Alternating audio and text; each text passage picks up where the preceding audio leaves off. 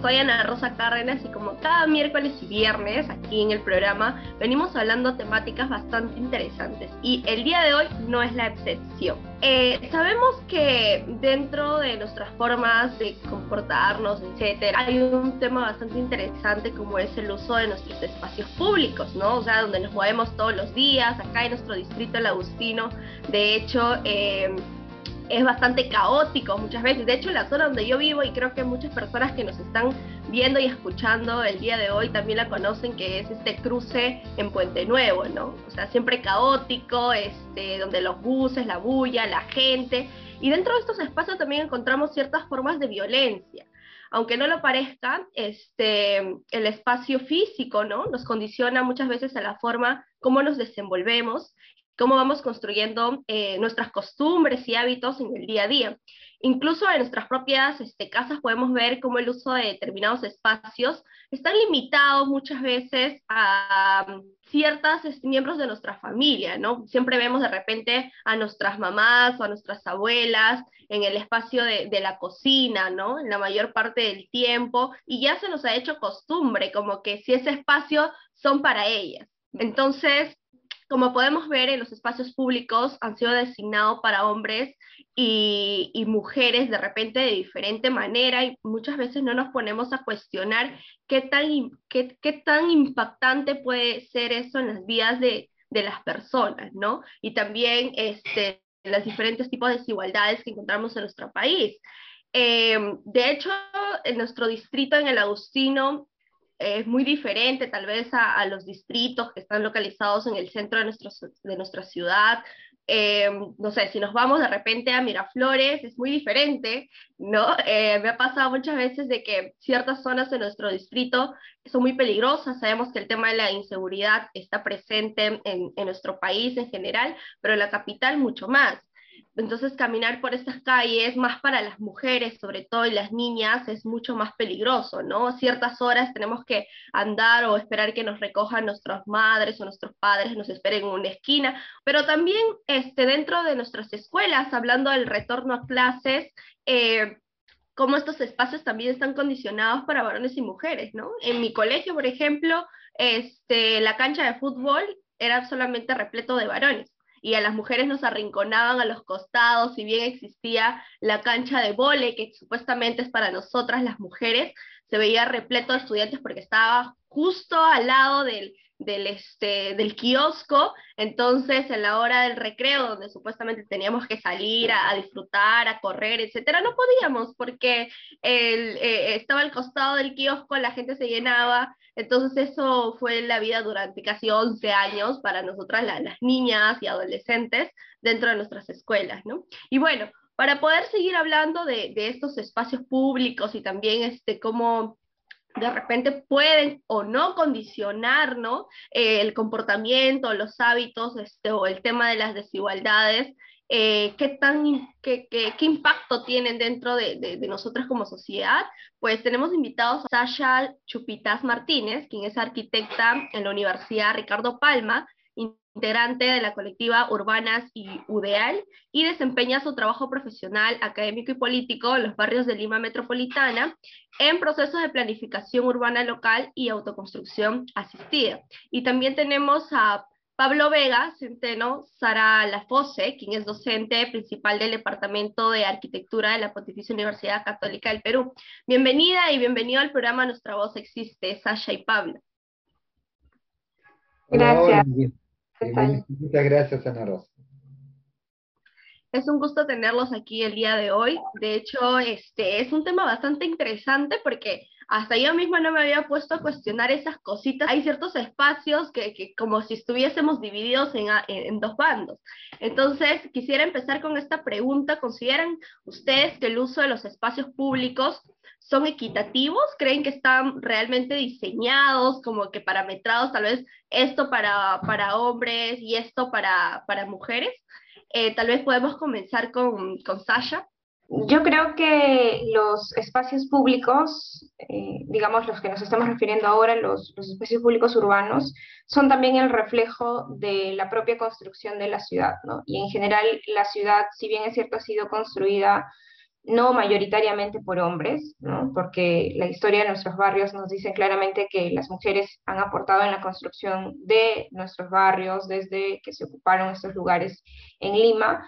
Eh, la contraposición a eso es que todo lo demás, digamos, lo que está dentro de la norma, lo que está dentro de algunos parámetros urbanos, está establecido, sí, por eh, mentes y, y, por profesionales que lamentablemente pues no han tenido como prioridad una visión, no quiero decir feminista, pero sí pensada para la mayoría de personas, ¿no?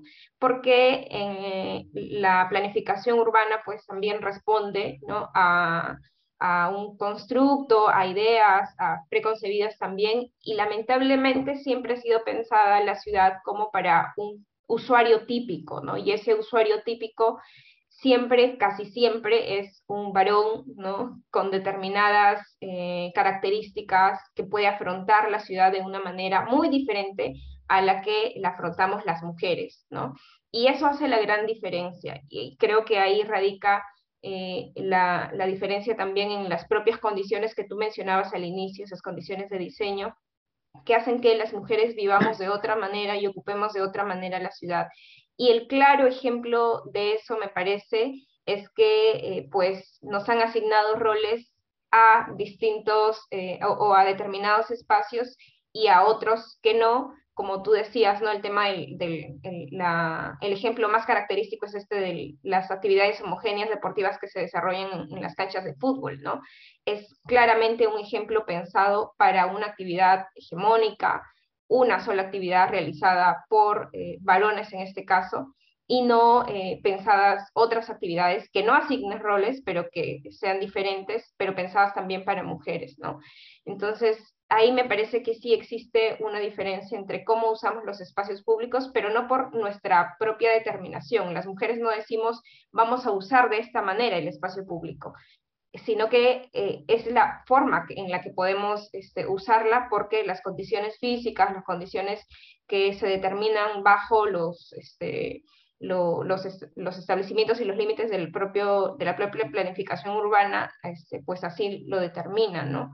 Ya de otro lado, pues existirá también nuestras formas de hacerle frente a una ciudad que sí es violenta, que no permite desarrollarnos eh, de la forma en la que queramos, ¿no? Pero ya esa es como una respuesta. Lo real es que sí, que la planificación urbana responde a un usuario típico, que usualmente es varón y que pues no es una mujer y que tampoco reconoce las tareas y las actividades que nosotras como mujeres desarrollamos en la ciudad bastante este, interesante lo que mencionas, este, tu mirada, claro, ya no como, como profesional y que vienes trabajando esto, eh, nos has dado una mayor explicación. Eh, Pablo, me gustaría también, este, igual este, complementar o también desde, tu espacio que trabajas, pero también eh, preguntarte, ¿no? ¿Cómo observan el comportamiento, ¿no? De, del uso de estos espacios públicos. ¿Se encuentran algunas este, diferencias en el uso de ellas. Tal vez nos podrías dar algunos ejemplos. Bueno, eh, claro, primero que nada, eh, tenemos pues la gran contradicción en el sentido de que decimos el espacio público, el espacio de toda la ciudadanía, ¿no? Eh, inclusivo, que, donde todo el colectivo humano se puede expresar, ¿no? Y al final, como dice Sasha, vemos que hay claramente diferencias, ¿no? Entonces, eh, por ejemplo, eh, a ver, pues si me cuentan que una losa deportiva es espacio público de todos. No, o sea, los que patean pelota son unos, ¿no? Y eh, las señoras, las mujeres no están ahí, los niños están mirando de lejos a ver cuándo se cansan los, los señores de patear pelota para que ellos puedan hacer algo, ¿no? Pero y así a diferentes escalas en la ciudad vemos que ese espacio público que hablamos de la igualdad y de la integración no es tal, ¿no? Eh, ¿Por qué ocurre esto? En realidad, eh, vamos a provocar, porque ese espacio público que estamos viendo con esas inequidades es coherente con el tipo de sociedad que tenemos, ¿no? Nuestra sociedad es patriarcal, ¿no? Patriarcal, además, con lo que algunos eh, sociólogas, sociólogos dicen, con además un eh, agregado machista muy latinoamericano. ¿ya? Pero ¿eso qué significa? Una sociedad patriarcal es una sociedad que entiende que hay que dividir roles y responsabilidades de varones y mujeres en una sociedad. Para una sociedad patriarcal, ¿no? El desarrollo productivo de las ciudades está a cargo del trabajo de varones, mientras que las mujeres tienen que hacerse cargo del valor reproductivo, ¿no? Que está dentro del hogar. Tanto es así que dentro de unas cinco semanas eh, tenemos un día donde ensalzamos el rol de la mujer dentro de su casita, ¿no? Entonces, que será bueno en su momento, estoy seguro, Ana Rosa, que debatirán, eso será otro tema sabrosísimo de agenda de vuestros debates en la radio, ¿no? Pero tenemos esa división, ¿ya? Así, y entonces, eh, como dice Sasha, la ciudad termina diseñándose y expresando esa separación de la sociedad. Lo saludable es que esa, esa estructura social que ha dominado el siglo XX, la estamos cuestionando. Se está cuestionando desde las últimas décadas del siglo XX eh, y creo que ha habido para eso el labor heroico de muchas mujeres reclamando su espacio diciendo soy ciudadana, tengo los mismos derechos, no me recluyan. Y entonces eso cuestiona, busca interpelar. Entonces, si yo hablo de los derechos igualitarios de mujeres con varones en la sociedad, eso termina también teniendo que expresarse en interpelar qué, qué está pasando con la manera en que organizamos los espacios de la ciudad. ¿no? Y entonces, eh, ahí yo creo que es justamente muy importante cuando hablamos de la inequidad en el uso del espacio público, es eh, interpelarnos entonces cómo están usando los varones el espacio público bajo una sociedad patriarcal y cómo queremos usarlo de manera integral en una sociedad más democrática. Y ahí yo te doy un alcance. Cuando hablamos de una sociedad patriarcal, la noción de espacio público es sobre todo espacio donde yo salgo para ir a mi espacio laboral. Entonces es sobre todo un espacio público hecho de vías, donde yo me muevo y circulo y probablemente, y si tengo algo de dinero, voy en carro, y si no, tomo mi taxi, ¿no? Pero entonces es un espacio que privilegia la circulación motorizada. Ese es el resultado de un espacio público de sociedad patriarcal. Entonces creo que por ahí tenemos eh, justamente eh, ejemplos de lo que estamos entendiendo con estas separaciones de género que expresan mucho las separaciones que han sustentado una manera de hacer sociedad durante el siglo XX. Sí, algo que mientras les escuchaba a ambos, eh, de hecho este programa está dirigido también a la gente bastante joven, ¿no? A los que están en la escuela. Y yo de hecho salí hace muy poco de, la escuela y llevándolo como que para mi lado, ¿no? Este, algunas cosas que sí me, no me he dado cuenta durante los 11 años de la escuela y más cuando estaba en secundaria, es esto de los baños, por ejemplo. No, realmente los baños estaban hechos para nosotras, las mujeres o los varones. Yo recuerdo que el baño en la secundaria era el mismo problema todos los años, que el baño no tenía este, ni siquiera seguro para, que para poder cerrar y, y sentirnos este, como que nuestra privacidad el peor momento del baño era cuando nos venía la menstruación. A muchas de mis compañeras por primera vez le venía la menstruación cuando estaban en la escuela y el trauma que ellas sufrían, porque ir a comprar, el simple hecho de ir a comprar la toalla higiénica, por ejemplo, era todo un proceso. Toda la vida pedíamos al municipio escolar, por ejemplo, en sus propuestas de que haya dispensadores de toallas higiénicas o tampones, ahora bueno, que hay la copa menstrual también, pero ya en las cosas súper básicas, no sé, las toallas higiénicas, ¿no? o el papel higiénico, por ejemplo, dentro de, de, nuestra, de, del baño, pero siempre había esta excusa de, los directores, ¿no? De que no, que este cuesta muy caro, no, que no, nosotros decíamos, no, pero podemos colaborar o podemos hacer un, este tema de reponer las toallas, no sé, etc. Pero siempre había mil excusas por parte del director para que eso no suceda. Realmente sería necesario implementar o, o hacer todo un proyecto, una gestión para que las toallas higiénicas sean gratuitas, ¿no? O, este, o que se puedan dar. Y eso no solo pasa en, las, en los colegios, ¿no? Sino también en, en, las oficinas, en los trabajos, en las diferentes organizaciones. Recuerdo que una compañera en una organización decía, nosotros queríamos pedir un proyecto y vamos a trabajar con mujeres. Y dentro de, de lo que pedíamos era justamente toallas higiénicas. ¿sí? Pero ¿para qué toallas higiénicas? Es un caso más. Oye, vamos a trabajar con mujeres y justamente las mujeres menstruan y necesitan, ¿no? Eso por un lado. Y el otro que también me, me saltó a la mente es el tema del embarazo en la adolescencia. De hecho, en el Agustino, como en San Juan del Urigancho, donde yo, donde yo estudiaba, el tema de las cifras del embarazo eran bastante altas. Entonces, supuestamente la ayuda que recibían estas adolescentes cuando salían embarazadas, de que cuando ya tenían al bebé, uh, salían 15 minutos antes del recreo para poder irse a sus casas y poder ver a, a sus hijos e hijas si necesitaban lactar, por ejemplo. Y obviamente esa solución no era tan factible a la larga porque las chicas pues no tenían tiempo, o sea, les daban 15 minutos antes para salirse, pero hasta tomar el bus, hasta llegar, hasta atender, hasta salir, etcétera, ya no les daba el tiempo, además tenían que trabajar y todo eso, y las chicas pues no duraban ni un mes y ya no las veíamos y no continuaban sus estudios. Entonces yo me preguntaba, ¿sería este opcional que dentro de las escuelas exista guarderías, por ejemplo? No lo sé. Entonces, esos dos puntos me gustaría que nos respondas, este, Sasha y Pablo, qué opinan, este, o cómo deberían ser los diseños de estas escuelas para que realmente este, solucionen las necesidades de, de estos adolescentes. Eh, con la segunda pregunta, bueno, esto ya ha sido una propuesta en el Congreso hace mucho tiempo, controversial, por supuesto, ¿no? Hay quienes indican que, pues, si ponemos una guardería en un centro educativo, estamos propiciando que aumente el, el índice de los embarazos, ¿no?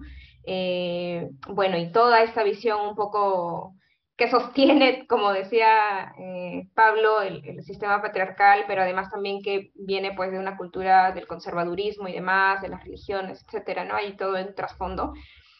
Eh, pero lo cierto es que hay pues nuevas miradas y visiones, no solo para los centros educativos, para las instituciones educativas, sino en general para también los centros laborales o incluso las universidades, ¿no? eh, las mujeres pues vivimos la ciudad de manera diferente y tenemos que asumir también en algún momento determinado eh, una maternidad, ¿no?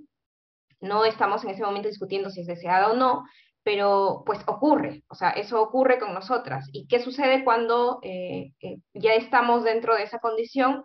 La ciudad cambia completamente para nosotros. O sea, yo creo que incluso la ciudad se vuelve mucho más violenta cuando las mujeres empiezan a maternar ya las desigualdades se vuelven más abruptas y a pesar de que eh, una mujer embarazada siempre está siendo observada y siempre está siendo mirada en la calle, a pesar de eso eh, sigue siendo de todas maneras omitida, ¿no? Y omitida ahora con muchas más ganas, porque ya la mujer embarazada no es solo ella, sino también pues es su pancita, es, la, es, el bebé y las condiciones y las necesidades que tiene una mujer embarazada pues varían, ¿no? Ya cuando hay que dar de lactar, y ese es el ejemplo que tú ponías, eh, es indispensable que existan esos lugares. Muchos eh, moles, muchos centros comerciales ahora ya optan por tener lactarios porque claramente es, es, un espacio que la mujer necesita, ¿no? Pero desde lo público, desde las instituciones, sean laborales o privadas o públicas, y también desde los centros educativos, yo creo que es necesario mantener un espacio que no sea únicamente para lactar, ¿no? Sino que en el que se pueda desarrollar actividades como espacios polivalentes en los que si es que necesito pues ir eh, a, dejar a mi bebé o necesito ir a lactar o necesito ir a hacer algo que tenga que, tenga que estar vinculado con la maternidad o con, con alguna otra actividad o tarea de cuidado, pues tiene que existir, ¿no? Y más aún ahora con lo que explicaba este Pablo, y es que hay que dar una eh, reorientación a nuestras propias formas de trabajo, ¿no? Las mujeres podemos hacer este, tareas eh, reproductivas, pero también podemos hacer las tareas productivas, podemos trabajar eh, tecleando, eh, no sé, eh, este, haciendo alguna actividad eh, que, que, implique estar en una oficina, pero también podemos estar cumpliendo las otras actividades, ¿no? Esa disociación que existe entre en la casa solo tienes que cuidar a las personas y si es que te vas a trabajar, solamente vas a poder ir a trabajar y dejar de cumplir alguna otra tarea de cuidado que sí le estés haciendo, no por asignación de roles, por supuesto, pero que la estés desarrollando, entonces esa pues es la gran fractura que existe en esta sociedad, ¿no? ¿Cómo cambiamos? Para eso el diseño urbano, el diseño arquitectónico también ayuda un montón, ¿no? Esos espacios polivalentes, como decía, en los colegios o en los centros laborales ayudan y son muy necesarios, ¿no? Claro, hay un debate, el que dije al principio, pero yo creo que eh, hoy más que nunca los necesitamos, ¿no? Bueno, ah, muchísimas gracias, Ana Rosa, por eh, los temas que plantean que son de primerísima eh, atención. Eh, estas áreas comunes, mira, en realidad, por el tema de niñas embarazadas, acá hay que partir de una realidad. La realidad es que estando en una sociedad todavía fuertemente machista, a ver, tal vez me faltaba complementar, ¿qué significa en América Latina una sociedad machista? Es una sociedad patriarcal donde el varón no se hace responsable de la mujer que, y de los hijos que forman parte de su familia.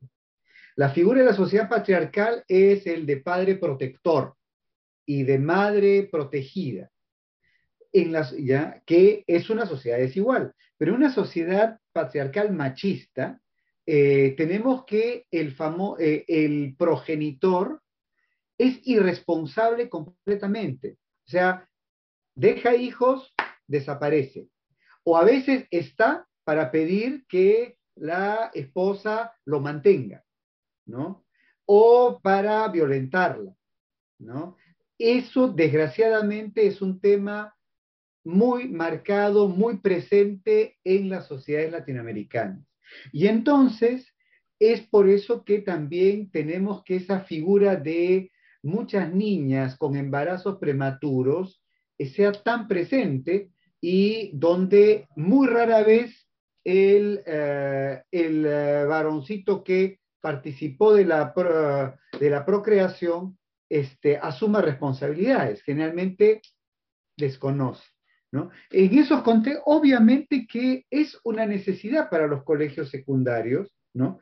Ahora, ahí viene la habilidad de la arquitectura porque la arquitectura de hoy día ya no es una arquitectura tan exactamente funcionalizada, sino que te permite generar espacios comunes que en un momento, en una época determinada puedes utilizar, por ejemplo, para atender estos casos, pero ese espacio común que ya diseñas pensando en esas necesidades de hoy, tal vez, ojalá Dios quiera, una sociedad más democrática, pueda ser para otros espacios de otras actividades. Pero completamente de acuerdo que es una urgencia a ser considerada, ¿no? Y con respecto eh, a, la, demanda de las toallas higiénicas, me encantó, ¿no? Realmente hay que salir con la bandera de la toalla higiénica, me gusta, ¿ya?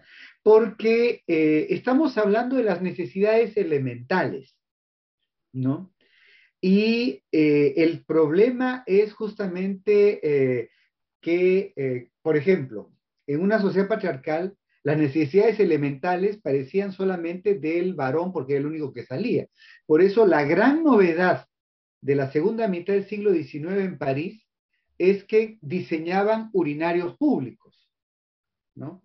El último alarido de la higiene, urinarios públicos, pero claro, obviamente para eh, ciudadanos que iban a resolver la cosa paradito, ¿no? Entonces, clarísimo que hay diferencias, ¿no?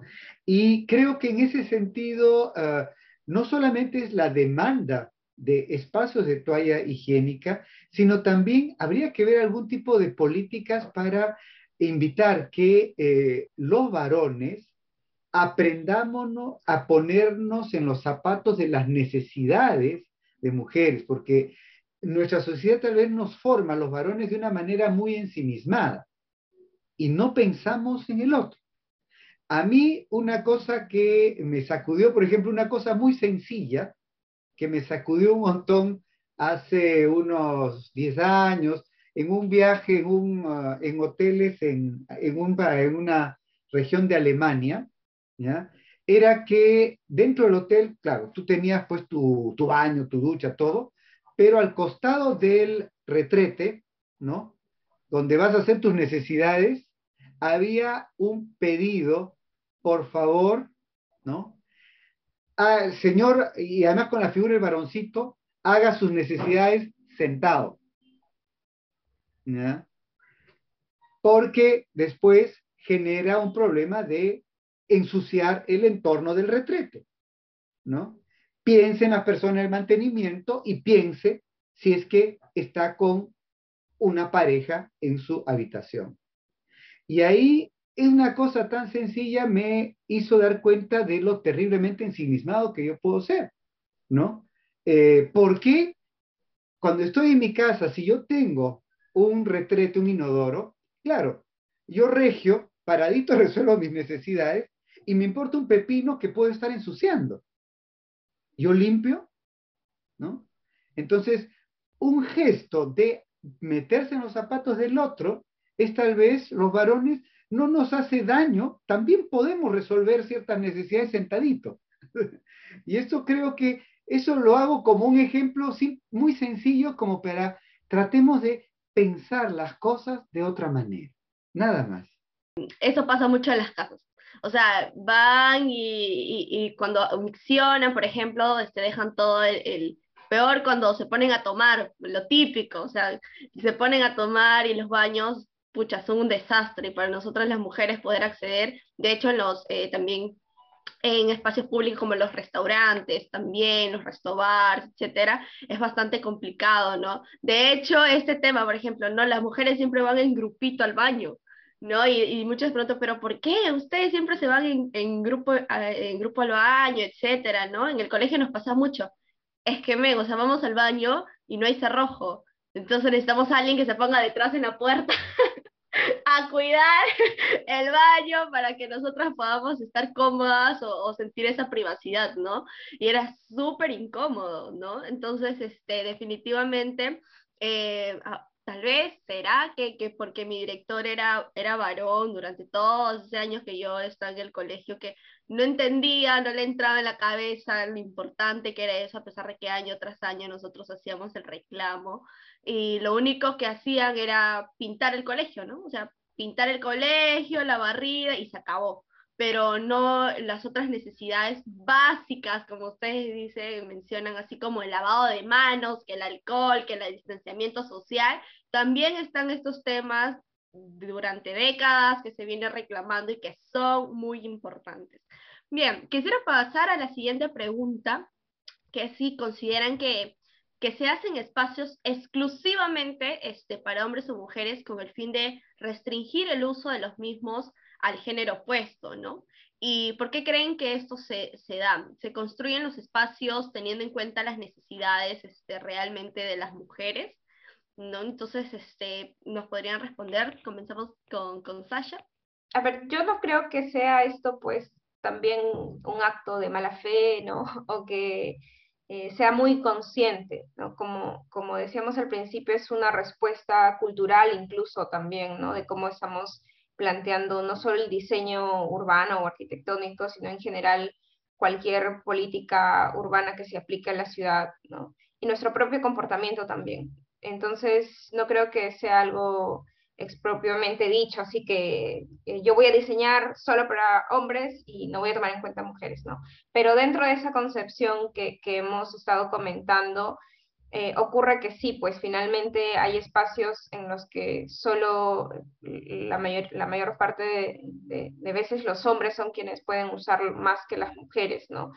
Ahora, mm, creo también que eh, sí es eh, inequitativo y voy a hacer referencia a, siguiendo una de las cosas que mencionaba Pablo, ¿no? Que el resultado de esta sociedad patriarcal es que le hemos dado el mayor uso del espacio público, no entendido solo como parques o la media, sino en general la calle, eh, hacia los vehículos, ¿no? hacia los vehículos eh, motorizados, hacia, hacia, los carros, hacia el transporte en general o, la movilidad, ¿no? como el sistema de movilidad o el sistema de transporte. Eh, y eso ha hecho que, lamentablemente, pues todo lo que queda, el resto que queda, sea el único espacio pensado para, eh, en general, eh, los seres humanos, ¿no? Pero específicamente para quienes usan más la ciudad. ¿Quiénes caminan más la ciudad? Las mujeres, los niños, los ancianos, quienes hacen más recorridos de micromovilidad, o sea, estos este, estas trayectorias cortas, eh, pequeñas que hacemos para ir a dejar al niño al colegio, para ir, eh, no sé, al mercado, por ejemplo, ¿no? En nuestros barrios lo vemos todos los días. Para ir al mercado tenemos que eh, ir caminando porque muchas veces ese equipamiento está cercano a nuestros domicilios. Entonces, todos estos recorridos que son mayoritariamente hechos por mujeres y, por niños o ancianos, solamente lo hacemos en ese espacio reducido que nos ha quedado después de todo ese otro espacio eh, mayormente usado por eh, los vehículos, ¿no? Entonces, esa es la gran diferencia, que nosotros y nosotras sobre todo, no podemos hacer un uso adecuado del espacio público, en este caso de las calles, de las veredas, de las aceras, porque eh, ya hay otra prioridad, ¿no? Y entonces estamos relegadas a tener que caminar por veredas muy chiquititas o por espacios que incluso ni siquiera tienen veredas, ¿no? Y tampoco no se toma en cuenta, pues, este, estos recorridos y estas trayectorias eh, eh, pequeñas, como digo, pero que son de todos los días, que son cotidianas, que son incluso las que se dan mayormente en, en la propia ciudad, ¿no? Yo creo que ahí hay una gran diferencia y que esto sí determina que unos, eh, que en este caso serían eh, mayoritariamente hombres, utilicen la mayor parte del espacio público y quienes no, quienes hacemos este otro tipo de trayectos eh, que responden muchas veces a las tareas de cuidado, pues lo hacemos en un espacio más pequeño y más reducido, ¿no? Sí. Como dice Sasha, no se trata de mala fe, ¿no? sino es algo tan eh, casi, casi espontáneo, ¿no? Que eh, al no ser consciente es más grave inclusive, porque eh, se normaliza, ¿no? Entonces, ya hemos hablado del tema de los baños públicos, creo que es un excelente indicador de cómo estimulo a alguien para tener oportunidades de quedarse o no quedarse, ¿no? Pero también el tema de espacios de descanso, ¿no? Cómo se manejan las sombras.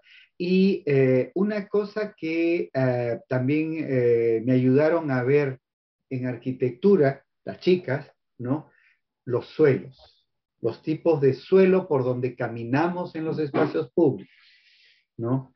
Porque una cosa es caminar algunos suelos con zapatillas y otras con tacón, ¿no? Y si de pronto tenemos losetas muy lisas o algunas modas muy eh, con ciertos relieves, ¿no? Puede tener una estética para el arquitecto, pero puede ser una tragedia griega para la pobre señora que quiere caminar, ¿no? Eh, hasta hace unos años una cosa que había en algunos parques, hubo una moda, por ejemplo, de hacer unos senderitos con un cierto encanto y era que en un trecho de jardín, de, jardín le ponían losetas, estos eh, senderitos de, que intercalamos pasto o césped con losetas, ¿no? Para unir un lugar con otro, eh, al final tenían eh, una separación que quedaba clarísimo que estaba definido por un tipo de tranco marcado por la estatura. Y entonces, en realidad, eh, solo lo podían caminar amablemente, ¿no? Mirando el paisaje, los eh, varones de metro setenta para arriba. El resto, ¿no? Tenía, no miraba el paisaje, estaba mirando cómo no caerse, ¿no? Y por supuesto que ninguna señora con tacos se atrevía a ir al lugar, porque era pues así destrozarle el tobillo, ¿no? Entonces, esas, esos pequeños detalles donde vemos que eh, un arquitecto puede proyectar espacios, ¿no? Eh, que él no se da cuenta que pueden ser, que, que excluyen, ¿no? Porque está tan ensimismado en entender que sus necesidades son las necesidades de todos, ¿no? Que pierde esa óptica. Y es por eso ahora eh, lo importante en la formación de los arquitectos hoy día es pues lograr permear, o sea, el proyecto no puede ser partiendo de mis zapatos, ¿no? Esa es la gran lección y que, bueno, ahora todas las escuelas la están trabajando.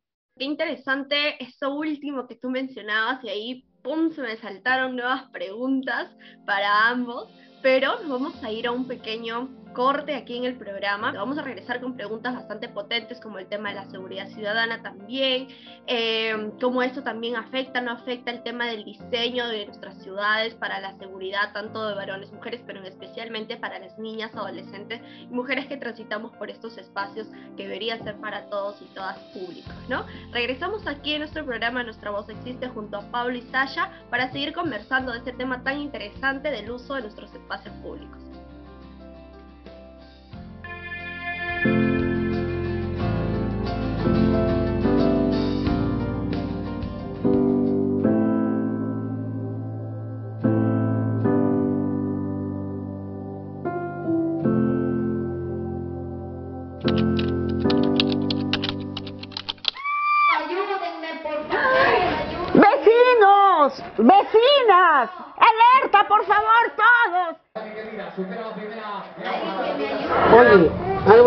Pasando.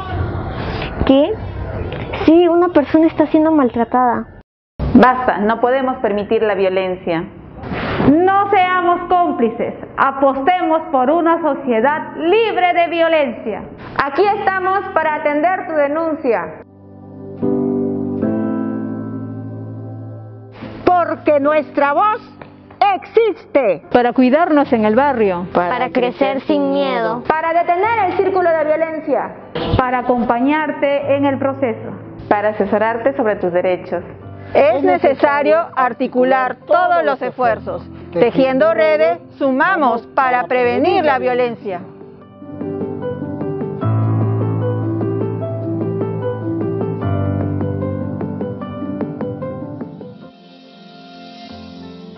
Retornamos aquí en el programa Nuestra Voz Existe. Veníamos hablando junto a Pablo y Sasha acerca de cómo el diseño de nuestros espacios públicos puede condicionar a ciertos comportamientos y desigualdades eh, o acentuar ¿no? ciertas desigualdades de género, por ejemplo, entre diferenciación de que aquí solamente supuestamente es para todas las personas, pero se apoderan, este, por ejemplo, las canchas de fútbol, ¿no? Donde ahora hay más mujeres este, que quieren jugar fútbol, pero no pueden, ¿no? Porque nos excluyen, dicen, no, tú eres delicadita, no puedes, no te va a caer un pelotazo en la cara, así que mejor ve a sentarte. O el tema de los baños, también que hemos venido hablando bastante, y seguramente vamos a seguir tocando el tema de los baños el día de hoy, porque también hay unas preguntas bastante polémicas, interesantes que, que van a saltar. Pero vamos a continuar con esta pregunta que también este, tenemos que atacarlo de todas maneras, ¿no? Que es el tema de la seguridad ciudadana. Entonces, ¿ustedes consideran que realmente este tema, por ejemplo, de la delincuencia, este, que, está bastante fuerte, el tema motorizado, ¿no? Que robar en moto está de moda, ¿qué se puede hacer para cambiar este panorama desde la arquitectura, ¿no? Este, de los espacios? ¿Puede el diseño del espacio contribuir para que las mujeres se sientan es más protegida, por ejemplo. O sea, realmente con, haciendo algunas modificaciones podemos contribuir ¿no? a que eh, las, nuestras zonas, nuestros espacios sean más seguros. Eh, yo creo que actualmente hay una, bueno, no sé si es una disputa, pero en todo caso sí hay dos visiones que, que la gente y que las, sobre todo que los profesionales y el, el sector público, en este caso, quien, quien debería pues garantizar la seguridad ciudadana, en nuestros barrios eh, existe, ¿no? Es como dos enfoques diferentes. Uno claramente marcado y es este que exige pues mayor número de cámaras, mayor serenazgos, más policías en las calles, ¿no? Es, eso es un enfoque, una mirada.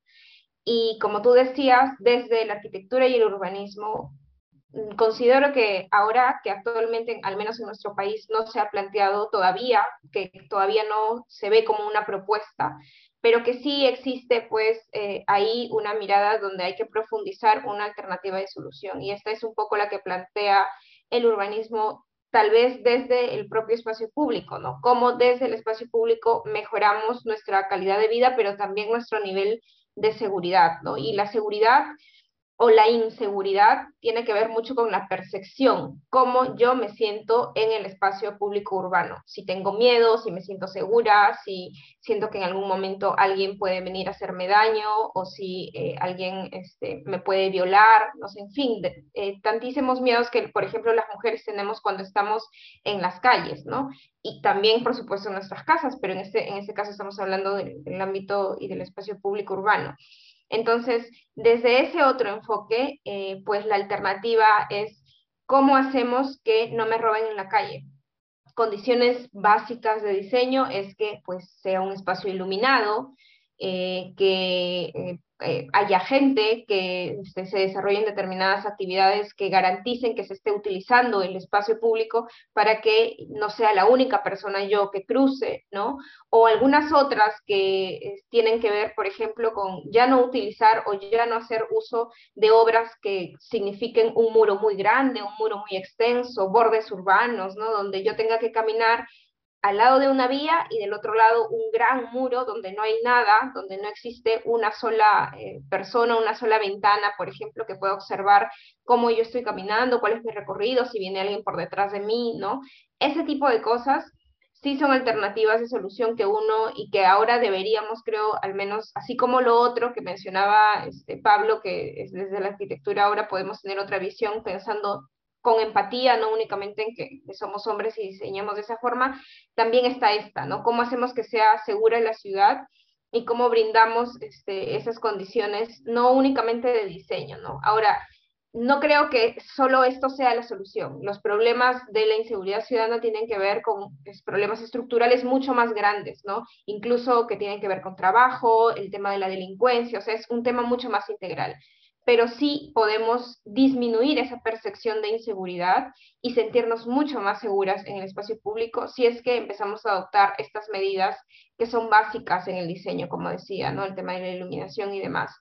Y lo otro es que eh, también tenemos que cambiar, pues, algunas cosas que sí son un poquito más profundas en, en, el tema de la planificación, ¿no? Por ejemplo, lo de la zonificación, estas cosas en las que decimos, aquí únicamente habrá vivienda, y tal vez no planteamos algún tipo de comercio que pueda garantizar que en determinadas horas de la noche haya el uso de ese espacio todavía en horarios prolongados, ¿no? O únicamente aquí por las mañanas habrán oficinas, pero por las noches no hay nada y también se vuelve un espacio inseguro, ¿no?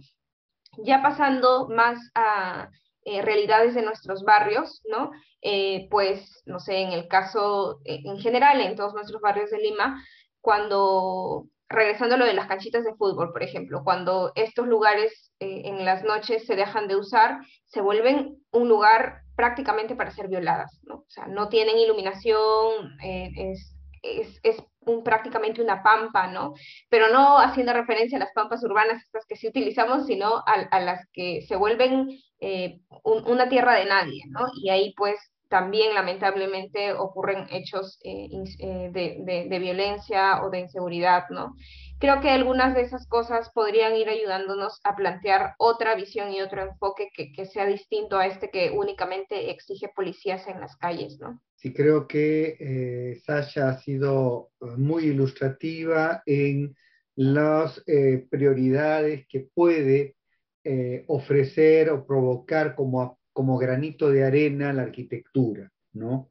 Eh, tomo el diseño amable de las calles, adecuadas iluminaciones y en términos urbanísticos tener eh, usos más mixtos de la ciudad. O sea, las zonificaciones homogéneas han hecho mucho daño a las ciudades, ¿no? Pero, eh, pero por otro lado, recalcar, o sea, no esperemos magia de la arquitectura. O sea, la arquitectura está para provocar cambios, pero solita no hace, no hace los cambios. Provoca, ayuda, puede estimular.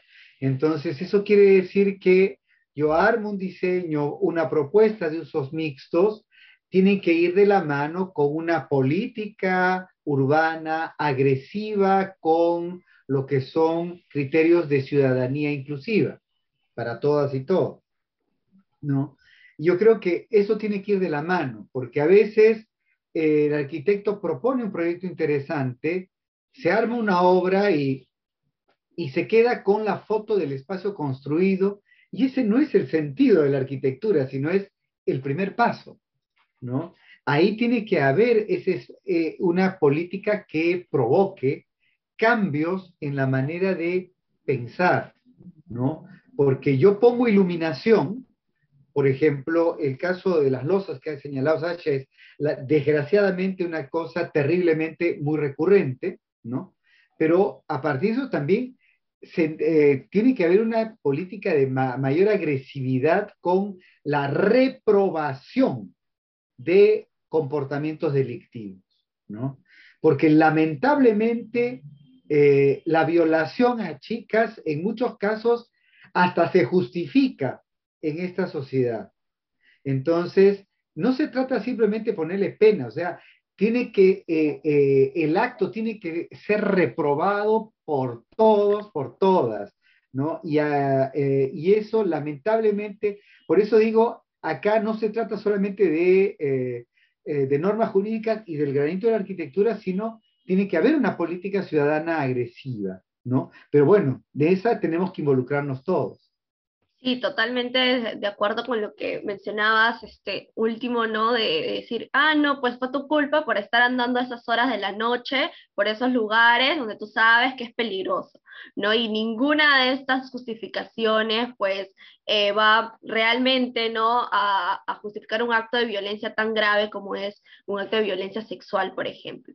Em, y ahí vamos este, retomando a este tema de Em, qué consideran que es mejor hacer ¿no? en estos espacios para que realmente puedan ser habitados tanto por varones como por mujeres sin distinción, eh, o creen ¿no? que hay ciertos espacios que deben mantener eh, aún esta división, ¿no? que no, necesariamente esto tiene que ser por varones o necesariamente tiene que ser por mujeres. Por ejemplo, un debate que, que ha saltado dentro de, de, la universidad, ¿no? y ahí este, este enfoque que Pablo antes de irnos al corte mencionaba, de este enfoque de igualdad de género no, no debería ser también transversal en las universidades o en todos los espacios, ¿no? Tener una mirada realmente de igualdad de género, porque bastante, ha sido bastante polémico, ¿no? Y sigue siendo bastante polémico y, de hecho el Congreso se quiere bajar la educación sexual integral, el enfoque de género dentro de las escuelas que consideramos en este programa también que es fundamental para combatir estas brechas de desigualdades, de violencia que vive nuestro país.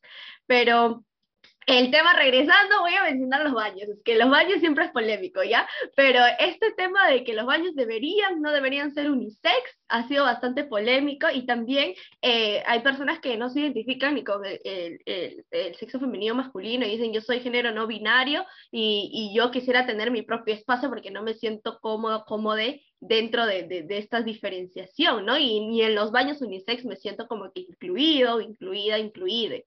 Entonces, ¿qué opinan respecto a esto? ¿Deberían, deberían mantenerse su espacio sí o no? Y la justificación de siempre es, no, es que no hay presupuesto. O sea, no hay dinero, no hay presupuesto, es siempre la justificación de, de, muchas personas. No hay que darle prioridad a otros asuntos, ¿no? Es el tema del baño, nada más. Este, esos, esos tipos de argumentos lo he escuchado bastante dentro de la, de la universidad, por ejemplo. No sé si solo pasará en mi universidad, tal vez en otras, porque también hay que ser conscientes de que pues no todas las universidades son iguales, ¿no? Las privadas con las públicas. Entonces, eh, quisiera saber su opinión respecto a ello. A ver, sobre lo último que, que justo mencionabas, ¿no? De hecho, hoy hemos eh, enfatizado en las diferenciaciones o la diferencia que existe eh, por, nuestro, por nuestro género, pero de hecho la desigualdad, la discriminación y en general esta forma en la que vivimos, en la que parece que estamos unos contra otros, no se da únicamente por el género, ¿no? sino como bien acabas de ejemplificar, hay algunos que tienen otro tipo de condiciones en sus baños porque son de universidades privadas y otros que no las tienen porque son de universidades públicas, ¿no?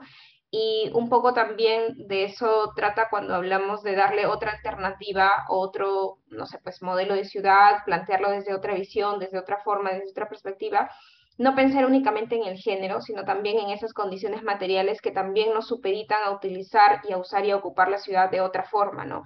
No es lo mismo mi facilidad y mi privilegio de tomar Uber o tomar un taxi por aplicación que este, yo, mujer, con mis hijos, esperando el transporte público, eh, si es que tiene o no, pues, asiento, ¿no? Para, asiento reservado para mí. O sea, hay condiciones que nos hacen diferentes porque no todas tenemos los mismos privilegios y las mismas oportunidades, ¿no? Entonces, en el caso de los baños, pues ocurre lo mismo, ¿no? Habrán lugares, eh, colegios donde en, la Lima moderna, los lugares más acomodados, donde pues las condiciones de los baños son los máximos que podríamos ver, ¿no? Incluso espejos para cada una, qué sé yo, en fin, condiciones eh, súper diferentes a las que se, tienen en los colegios este, públicos y estatales, ¿no? Donde está prohibido el espejo porque si pasa algo, si se rompe a la salida, pues ocurre algo y tienen miedo de que alguien, este, o, no sé, pues se haga daño con algo, no sé, en fin, tantas cosas que hemos visto en, nuestros colegios para enumerar, pero eh, yo sí creo, ¿no? Que tenemos pues que tener eh, los baños no diferenciados, esto se da porque eh, bueno, es así, ¿no? Es nuestra cultura en este caso y, yo creo que todavía va a seguir siendo así, habrán baños para hombres y para mujeres, pero sí creo también necesario que si es que avanzamos en una política, pues el reconocimiento de la diversidad, eh, tal vez tendremos baños que puedan ser usados eh, para, para varones, mujeres o también para quienes son binarios o no, ¿no? y creo que ahí, más que desde los colegios, podríamos empezar a hacerlo desde las universidades o desde este, lugares o equipamientos públicos, ¿no? Tal vez desde ahí podríamos eh, intentar cambiar un poco esta visión, ¿no? Ahora, hay alternativas y yo sí no creo, no estoy tal vez tan de acuerdo con esto, en las que se plantean que, por ejemplo, para resolver el tema del acoso en transporte público, ¿no? En Brasil, por ejemplo, se planteó horarios y buses diferenciados para mujeres y horarios y buses diferenciados para varones.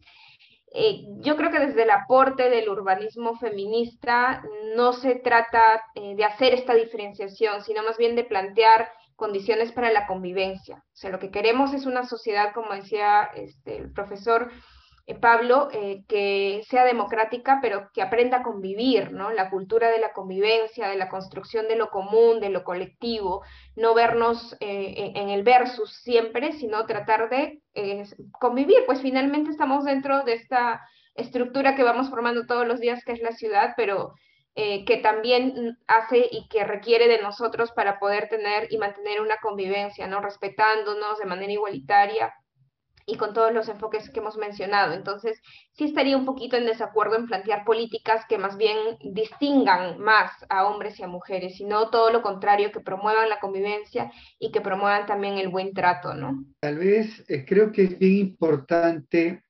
eh, recordar qué quiere decir un enfoque de género.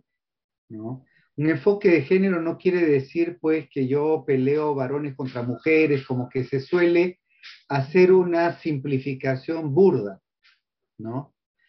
Cuando hablamos de enfoque de género, estamos planteando reconocer, ¿no? reconocer que es posible cómo hacer evidente cómo planteamos nuestras relaciones entre seres eh, humanos con nuestras diferencias biológicas, nuestras diferencias eh, de comportamiento, eh, ¿no? Eh, y, nuestras y nuestras diferentes identidades. Entonces, esto es una oportunidad para que todos pongamos en juego. Entonces, honestamente, cuando yo hablo, yo veo políticas de género, para mí, siendo muy importante, como dijo Sasha, el tema de la reivindicación de identidades, ¿no? De los no binarias, por ejemplo. A mí una cosa que me preocupa mucho es cómo se interpelan eh, la humanidad de los varones, ¿no? Porque eh, bajo una sociedad patriarcal, eh, los varones han de alguna manera anulado parte de su dimensión humana en función de seguir un deber ser de la sociedad patriarcal. ¿ya? Entonces, eh, y parte de eso es que no hay una relación colaborativa de iguales como debería ser en una sociedad humana más inclusiva. ¿no? Ahí hay una primera cosa eh, que quería partir. ¿Por qué este primer rollito? Porque de ahí quiero ir al tema de Ana Rosa, los baños, ¿no? Entonces, eh, porque eh, a mí me parece que deberemos, tenemos que llegar a una propuesta de un solo espacio para baño para todos. Yo creo que hacia eso tenemos que aspirar, hasta económicamente. Ah, yo le digo, yo, también, yo estaba en colegio, ¿no? Donde eh, eh, baño para varones, baño para mujeres, Y claro, el baño para varones tiene urinarios y tiene retretes, y por supuesto, eh, los retretes casi no están utilizados, ¿no? Sino porque durante la hora escolar muy pocos van al retrete. En cambio, los baños de mujeres tienen colas porque no hay suficientes retretes. en un lugar no se usan y en el otro ya hay una sobreutilización. Y eso ya no solo es en los colegios, Ana Rosa, porque la otra vez, eh, ahora que se acabó la pandemia, volví al cine. ¿ya? Y en el cine es la misma cosa. ¿No? Entonces, las chicas se pierden la película porque están en cola, ¿no? Los varones, ahí está eh, igual, van rápido, pero hay un montón de retretes sin utilizar, ¿no? Entonces, eso que me dice que si hubiese un solo espacio para, eh, para servicios higiénicos, habría, creo, una, un aprovechamiento más racional de estos, de estos recursos, ¿no? Y por otro lado, quebramos pues estas manías de generar estigmatizaciones, de segregar a unas u otras por su identidad, en fin, por diferentes razones. Yo creo que hacia eso debemos apuntar, pero obviamente eso significa diseño arquitectónico, repito, cada vez que hay un diseño arquitectónico, tiene que haber una política urbana agresiva que ayude a acompañar el cambio, ¿no? Porque si no, ese diseño arquitectónico va a ser depredado, va a ser vandalizado. Eso es una, lamentablemente es una posibilidad. Entonces creo que es en esos escenarios que eh, hay que plantearnos. Y totalmente de acuerdo con Sasha, o sea, segregaciones por género para el transporte público es una barbaridad, ¿no? O sea, y fue un desastre ya en Ciudad de México también. Ha habido trabajos interesantes que demuestran justamente lo nocivo que fue. No, o sea, somos, somos colectivos humanos, somos una especie que tiene que aprender a vivir entre todos nosotros, ¿no? Y todo tipo de segregación de estas naturalezas nos demuestran más bien un pequeño quiebre a nuestra capacidad humana. Entonces tenemos que ser más ambiciosos en nuestra realización como personas. Y justamente eh, mencionabas estas propuestas eh, quisiera que nos comenten que no todo es malo, sino que realmente han ido funcionando algunos diseños, propuestas este, arquitectónicas que, que, han permitido que de repente las mujeres han podido ocupar estos espacios de una mejor manera y también a generar una convivencia, ¿no? Eh, realmente aprender a convivir, que, que, han hecho bastante énfasis ambos em, en esta sociedad y más eh, tal vez en, en, Latinoamérica, ¿no? que como mencionaban es bastante complicado el tema del machismo, ¿no? Este, esto no mirar al otro de, de, manera igualitaria, ¿no? Este, y, y, todas estas problemáticas. ¿Qué eh, proyectos, ¿no? Este, que han surgido realmente han impactado de manera positiva, tal vez a nivel este, internacional, ¿no? También en América Latina, ¿no? Este, proyectos este, fructíferos que realmente han permitido esta convivencia y han hecho una mejora, ¿no? En la distribución de estos espacios para, ser, para más seguros, eh, más armoniosos, al, que nos pueden comentar para dar, tratar de dar reconocimiento también en las cosas que, que se han hecho acá en, en, Perú, sobre todo en los barrios de Lima.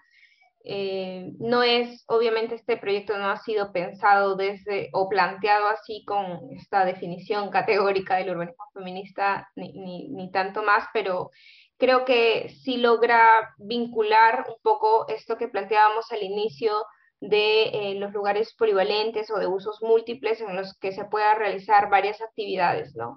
En el caso de, de Comas, en el distrito de Comas, en La Balanza, el colectivo Fitecantropus hace algunos años inició además un proceso participativo y eso también tal vez hoy no lo hemos hablado, pero la producción del espacio público no se da únicamente desde una esfera técnica o desde los grandes expertos, sino que para que pueda mantenerse y uno pueda sentir que es su espacio y apropiarse de él, necesita también de un proceso en el que eh, la gente, las personas sean quienes estén participando en el codiseño de estos, ¿no? Entonces, ese proceso y además que planteaba precisamente un espacio que pueda ser utilizado de múltiples maneras, y en este caso es eh, un comedor popular, que a la vez es una biblioteca también, y que además tiene condiciones de juego para los niños y para las niñas, se pudo desarrollar en el caso de Comas en, el comedor San Martín, ¿no? Con este colectivo que, les digo que, primero fue sitio, luego fue pero es que se planteó y que existe, ¿no? No es que este, eh, ha dejado de funcionar después o unos meses después de que se planteó. Es un lugar que además integra, que organiza, que tiene pues una vinculación con la propia gente, ¿no? Yo, a mí me parece que ese es un claro ejemplo de lo que se puede hacer, ¿no? Y pensando este mismo ejemplo ya en algo mucho más, eh, de una escala territorial mucho más grande, tal vez metropolitana, eh, hay, e, este año me parece que, que, o el año pasado, perdón, se inició un sistema de red, redes de cuidado a nivel territorial en Bogotá, planteado por una nueva gestión municipal en la que precisamente se ubicaban este tipo de espacios eh, que se pueden utilizar de estas múltiples formas para realizar todas las actividades de cuidado que las mujeres, como vimos en pandemia, no teníamos necesariamente lugares para eh, que se puedan implementar, ¿no? Entonces, lo que empezaron a generar fue ubicar estos locales comunales o, o, este, como ellos lo han llamado, pues este, las casas de las redes para las tareas de cuidado en diferentes lugares y puntos de Bogotá, ¿no? Y lo que hacían era que esta red finalmente funcione eh, a nivel territorial para poder ser el soporte físico y el, soporte social, pero también incluso el propio soporte económico, ¿no? No hemos hablado mucho de cómo nos afecta a las mujeres el sistema económico, pero a nivel eh, este, comunal también se pueden desarrollar eh, con estas intervenciones urbanas o estas alternativas eh, de, regeneración, de lo que quieras que, se plantee desde el urbanismo, desde la planificación, pero garantizando que se encuentre un soporte físico, en este caso son los locales comunales, para que podamos realizar las tareas de cuidado, pero también para que podamos recibir capacitación y tal vez eh, salir de los roles de género que se nos asignan, ¿no? Creo que en eso sí se podría avanzar en Perú hay varias investigaciones que, este, el año pasado la Católica realizó sobre cómo las mujeres en las ollas comunes, por ejemplo, eh, tenían unas dinámicas en las que necesitaban pues un lugar físico, ¿no? Que se tenían que pedir prestado una casa o el propio local comunal o, utilizaban una esquinita de su barrio, no sé, en fin, pero esto necesita urgentemente un espacio físico. Y en este caso, estos ejemplos de lo que ocurrió en Bogotá y de lo que también hizo eh, en Comas, puede ser una alternativa ¿no? de solución para nuestros barrios. Sí, a ver, eh, como dice Sacha, tal vez eh, en términos de la mirada con, más de género, tal vez a nivel mundial, tal vez eh, las iniciativas más consistentes, reconocidas, son las que eh, vienen realizando durante casi 30 años en la ciudad de Viena, en Europa. En Viena eh, hay como un conjunto de arquitectas y ha habido la base de una alcaldía que acogió iniciativas de mirar la ciudad con ojos de las necesidades de las mujeres, ¿no? Entonces, eh, no, fue interesante porque en algunas de las zonas de expansión, como suburbios de Viena, por ejemplo, tomaron, para hacer los diseños, tomaron información, por ejemplo, el espacio público, ¿no? Eh, y resulta que los usos del espacio público era casi mayoritariamente de las mujeres, ¿no? Y sin embargo, eh, los que diseñaban siempre eran varones. Entonces, a propósito, se armó un equipo solo de arquitectas y comenzar a diseñar espacios para las necesidades de las mayorías, ¿no? Y además tomaron otro dato divertido que habría que ver alguna vez en nuestras ciudades, y es que eh, los nombres de las calles identificaron que el 92% de los nombres de las calles eran de, de varones sea héroes, generales, científicos, lo que sea, ¿no? Y entonces a partir de eso, por ejemplo, diseñaban suburbios ya solo con nombres de calles de eh, personajes, mujeres eh, importantes para ellos y, para y en la historia. Entonces, una mirada para provocar un cambio de mentalidad, ¿no? En el caso nuestro de América Latina, bueno, por un lado yo destaco eh, tal vez los primeros, creo que es en este ONG DESCO, ¿no? Que ha habido un primer estudio interesante que se hizo hace unos 10 años de ver el tema de la desigualdad de uso de espacios públicos en barrios populares, como en Villa El Salvador, ¿no? Es trabajo muy interesante que hicieron Teresa Cabrera y Javier Villaseca. Entonces, ahí, por ejemplo, tenemos una mirada para proponer, eh, interpelar justamente eh, los usos de los espacios. Y como propuestas, ¿no? Eh, yo creo que estamos eh, en un escenario, en contextos donde, por lo menos en el Perú, hay un evento que recoge iniciativas muy, eh, muy interesantes y bonitas de, que se hacen, que se proponen concretamente en el Perú y en América Latina. Y yo les invito a que busquen, se informen de eh, los eh, festivales internacionales de intervenciones urbanas. ¿ya? El Festival Internacional de Intervenciones Urbanas eh, lo organiza esta iniciativa ah, que se llama Ocupa tu Kayak de Lima, ¿no? Y, y, tiene ya, ha tenido seis años que se ha presentado, probablemente a mediados de año sea el séptimo, ¿no? Pero miren, por favor, es en el web de Ocupa tu calle, probablemente están todos los eh, resúmenes de los eventos y las iniciativas, porque justamente ahí van a ver cosas muy valiosas, ¿no? Incluso de corrientes de lo que ahora se llama urbanismo feminista. dentro de, eh, creo que puede ser algo muy simpático. Bueno, eso para ti, Ana Rosa, y tu generación, que son muchísimo más hábiles que yo para ver todo lo que es la información que está por los sitios web. Claro que sí, muchísimas gracias a cada uno de ustedes por habernos aportado tan gran información que a veces no nos cuestionamos y ya dejamos por hecho las cosas como están, ¿no? Porque a veces las personas dicen, pucha, para poder reclamar esto, que se cambie lo otro, si hasta para ponernos una silla más en el aula es todo un trámite, imagínense, ¿no? Entonces ya dan por sentado las condiciones en las que vivimos y que generan pues muchas desigualdades, incomodidades y que a la larga pues eh, esto trae graves consecuencias en la forma de convivencia, hay como una ruptura, ¿no? Una brecha bastante fuerte que, que tenemos y justamente no nos permite entender las necesidades de, los y las demás y generan estas cosas, ¿no? En este caso hablamos sobre el tema de, de cómo se desarrolla la infraestructura en nuestros espacios públicos y estas cositas que a veces este, decimos, pues sí es cierto, debemos cambiarlo y, ahí está el rol de esa mirada que también han mencionado, de, esta mirada de, un enfoque de igualdad de género que nos permita justamente que sea una herramienta muy valiosa para que podamos este, tener unos espacios más seguros, una sociedad mucho más igualitaria, libre de toda violencia, discriminación de cualquier tipo. Entonces, em, este programa, de hecho, ha sido bastante interesante. Creo que ha sido uno de los programas que, que, que, me ha saltado bastantes preguntas y, y, realmente, este, de hecho, nos hemos salido de algunas preguntas de, de, de, lo que les habíamos planteado, pero creo que son necesarias hablarlas y discutirlas, ¿no? Eh, desde una mirada bastante interesante de ustedes que son arquitectos y arquitectas. Eh, y para todas las carreras, ¿no? Para todas las carreras es necesario, este, este tema tiene que ser transversal y, en todos los espacios. Muchísimas gracias, Sasha y Pablo, por habernos acompañado en el programa Nuestra Voz Existe. Algo que quisieran de repente mencionar, eh, algún proyecto que, estén teniendo, eh, sus redes, no lo sé.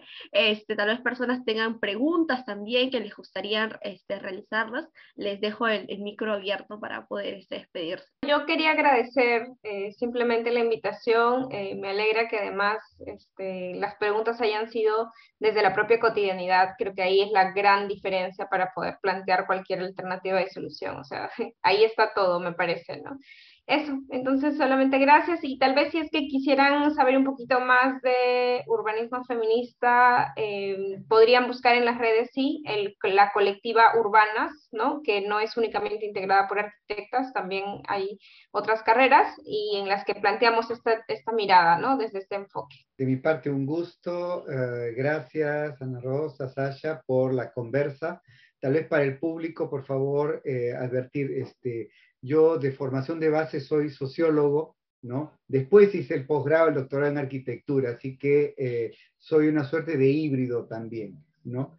Pero eh, encantado, eh, yo tengo, si quieren escribirme, tengo un correo en la universidad, pvega.pucp.edu.pe, si alguno desea, encantado, por, ese, por esa vía podemos comunicar.